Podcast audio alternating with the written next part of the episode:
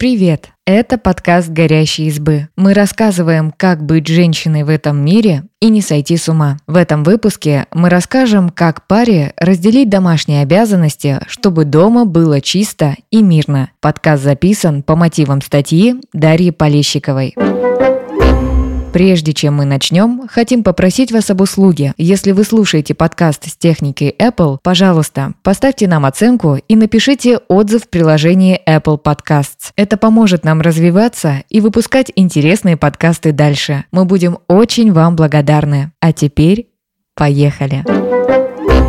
Совместная забота о домашнем уюте, наряду с верностью и гармоничными сексуальными отношениями, делает брак счастливым. Разбираемся, как справедливо разделить домашние обязанности с партнером. Опрос 2016 года показал, что почти треть российских семей ссорятся из-за распределения домашних обязанностей. 8% даже разводятся из-за разногласий в бытовых вопросах. Около 60% взрослых людей, независимо от пола, семейного положения и наличия детей, считают, что важно заботиться о чистоте дома вместе. Женщинам, как правило, приходится уделять больше времени неоплачиваемой работе по дому. По информации Американского исследовательского центра Пью, они тратят в среднем среднем 16 часов в неделю на домашние дела и 12 часов на заботу о детях. У мужчин на это уходит 9 и 7 часов соответственно. В России женщины занимаются домом в среднем в два раза больше, чем мужчины. Не во всех семьях обсуждают распределение домашних обязанностей. Предполагается, что уход за домом – женское дело, а мужчина может только помогать. Если партнеров такое положение дел не устраивает, пора обсудить, как распределить домашние обязанности, чтобы все были довольны.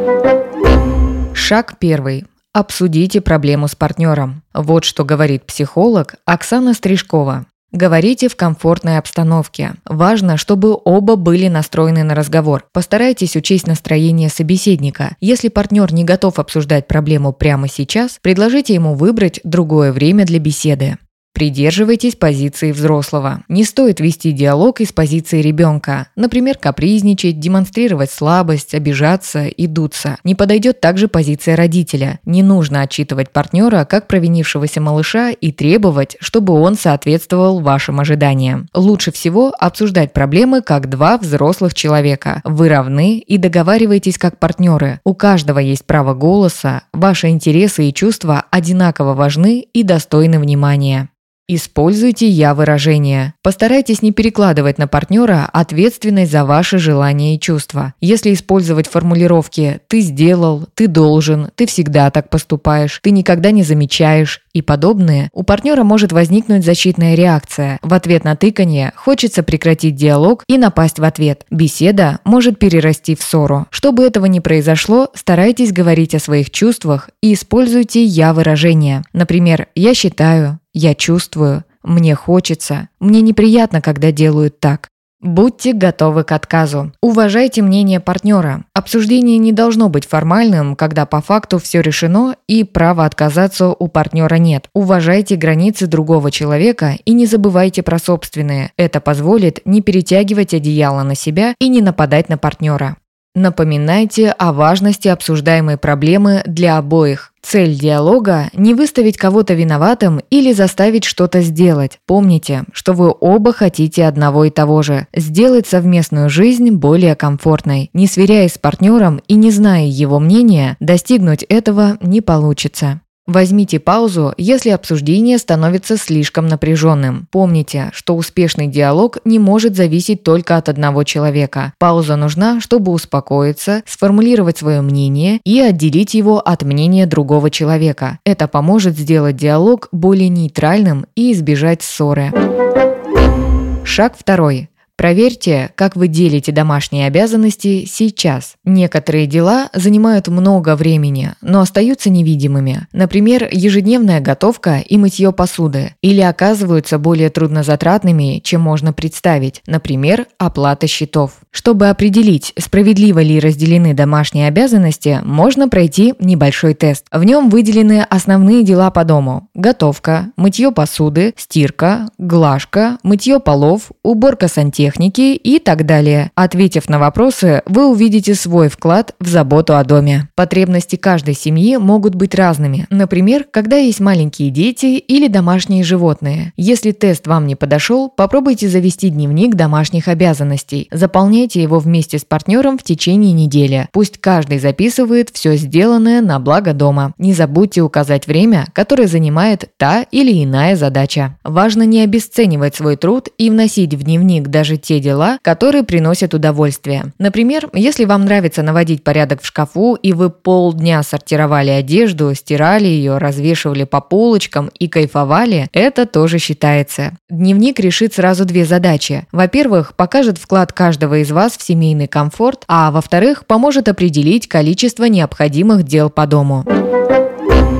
Шаг третий. Составьте список дел и договоритесь о стандартах чистоты. На основе дневника составьте список дел для вашего дома. Не вносите туда что-то только потому, что так принято. Возможно, вы решите не мыть пол раз в неделю, а вместо этого почаще собирать пыль и крошки с помощью пылесоса. Или готовить самостоятельно только по выходным, а в будни заказывать доставку. Задачи по дому можно разделить на несколько категорий. Рутинные дела выполняются определенной периодичностью. Например, готовить еду, мыть посуду, кормить кота и застилать постель нужно каждый день. Закупать продукты, стирать и пылесосить раз в неделю. Оплачивать коммунальные счета раз в месяц. Можно составить четкий график рутинных дел. Сезонные дела возникают один или несколько раз в год. Помыть окна, поменять резину с летней на зимнюю, перебрать гардероб, собрать яблоки в саду у бабушки. Примеры сезонных дел. Они повторяются из года в год. Их можно спрогнозировать и внести в календарь. Неожиданные дела появляются время от времени. Прорвало унитаз, сломался холодильник, а ребенку для завтрашнего урока технологии нужно ведро каштанов. Такие задачи трудно прогнозировать, а реагировать на них нужно быстро. Шаг четвертый. Распределите дела так, чтобы всем было комфортно. Список домашних обязанностей готов. Теперь каждому члену семьи надо распределить дела по трем колонкам. Делаю с удовольствием, готов делать, не хочу делать. Отталкиваясь от этого, разделите задачи примерно пополам. Например, если один из партнеров любит пылесосить, пусть это будет его обязанностью. Если мыть посуду готовы оба, то это можно делать по очереди. Дела, которые не нравятся никому, можно делегировать. Например, периодически периодически приглашать клининговую компанию для мытья полов и сантехники или заказывать доставку продуктов, чтобы не таскать тяжелые сумки самим. Если нет возможности делегировать неприятную задачу, договоритесь выполнять ее по очереди. Еще один вариант – распределить задачи по сферам. Например, один отвечает за приготовление еды. Он планирует меню, закупает продукты и приводит кухню в порядок после готовки, а другой занимается уборкой. Соответственно, именно он выбирает бытовую химию и следит, чтобы дома всегда был стиральный порошок и средства для мытья посуды. Распределяя домашние обязанности, постарайтесь не ориентироваться на гендерные стереотипы или традиции родительской семьи. Например, ваш муж не обязан мыть обувь только потому, что у родителей всегда отвечал за это папа.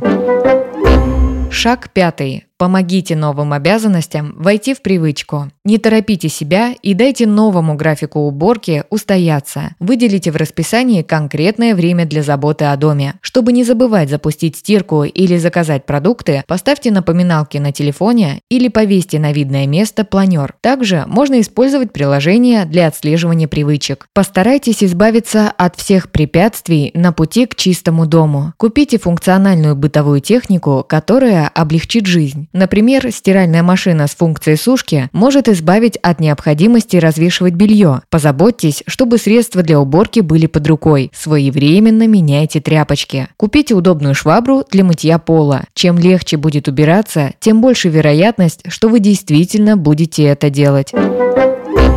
Шаг шестой. Не бойтесь отклоняться от плана. Не относитесь к графику домашних обязанностей слишком серьезно. Если у партнера завал на работе, возьмите часть его домашних дел на себя и не стесняйтесь просить о помощи, если устали. Это не значит, что вы нарушаете договор. В семье поддерживают друг друга. Старайтесь правильно расставлять приоритеты и периодически устраивайте себе каникулы от домашних забот. Иногда можно забить на гору посуды в раковине и провести время вместе за приятными делами, посмотреть кино или прогуляться в парке.